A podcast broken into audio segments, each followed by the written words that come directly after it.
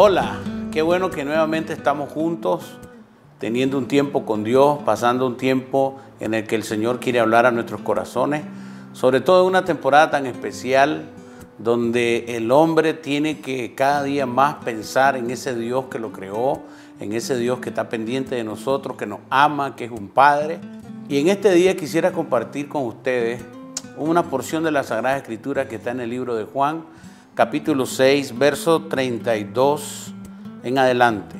Jesús les dijo, de cierto, de cierto os digo, no os dio Moisés el pan del cielo, mas mi Padre os da el verdadero pan del cielo. Porque el pan de Dios es aquel que descendió del cielo y da vida al mundo. Le dijeron, Señor, danos siempre este pan. Jesús les dijo, yo soy el pan de vida. El que a mí viene nunca tendrá hambre y el que en mí cree no tendrá sed jamás. Estamos en un tiempo donde tenemos que estar muy conectados con nuestra realidad de quién somos, qué tenemos y a quién servimos. Es un tiempo de reflexionar en nuestro Redentor, nuestro Salvador, Jesucristo nuestro Señor. Es un tiempo de estar reflexionando sobre el sacrificio en la cruz.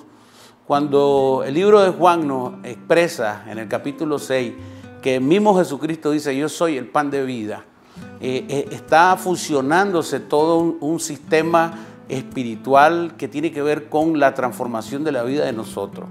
Así en el libro de Éxodo capítulo 12, verso 22 en adelante, podemos ver una manifestación del amor de Dios cuando el Señor liberó al pueblo que estaba esclavo en Egipto por 400 años y fue realmente la primera Pascua que conmemora la liberación de Egipto, salir hacia el desierto y ver la mano de Dios en una manera impresionante. Asimismo, cuando leemos 1 Corintios capítulo 11, verso 21 en adelante, vemos la institución de la Santa Cena.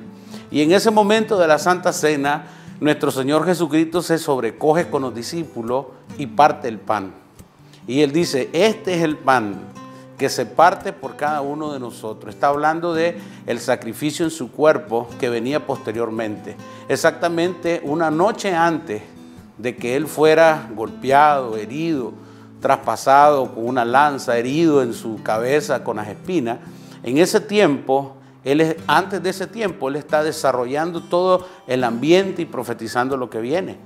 Pero dice él, es mi amor por ustedes es mi entrega por ustedes que va a transformar a la humanidad por el amor de la entrega y el sacrificio de Cristo. Entonces, cuando estamos en este tiempo, tenemos que recordar que lo que somos, donde estamos y las bendiciones que nosotros tenemos, tiene que ver con que alguien entregó toda su vida por nosotros. Y ese es nuestro amado Jesucristo.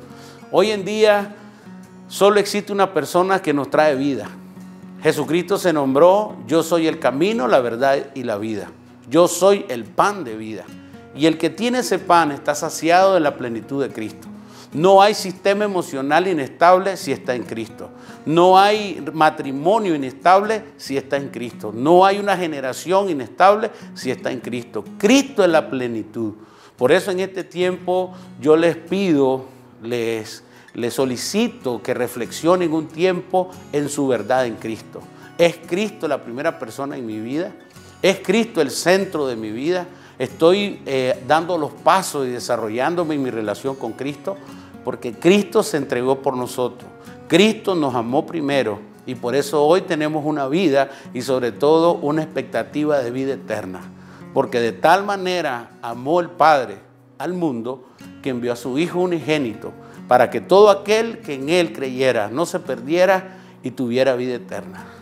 Reflexionemos en el amor de Dios de haber enviado a Cristo y que Cristo nos salvó porque se entregó a sí mismo por el rescate de muchos.